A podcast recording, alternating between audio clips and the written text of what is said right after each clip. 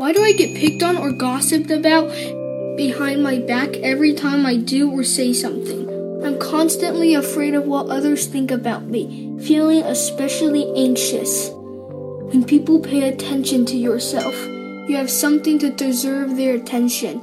Try to take it as an inspiration and work harder to transmit more positive energy. Just as an ancient sage said, have a clear conscience over heaven while looking up, and have nothing to be ashamed of while overlooking, which manifests a peace of mind, contentment, and happiness.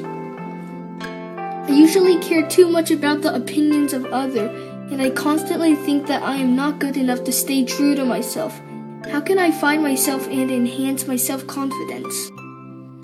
We should live with our own aspirational power under the guidance of the wise instead of living in the other's eyes. What is the standard of we being not good enough?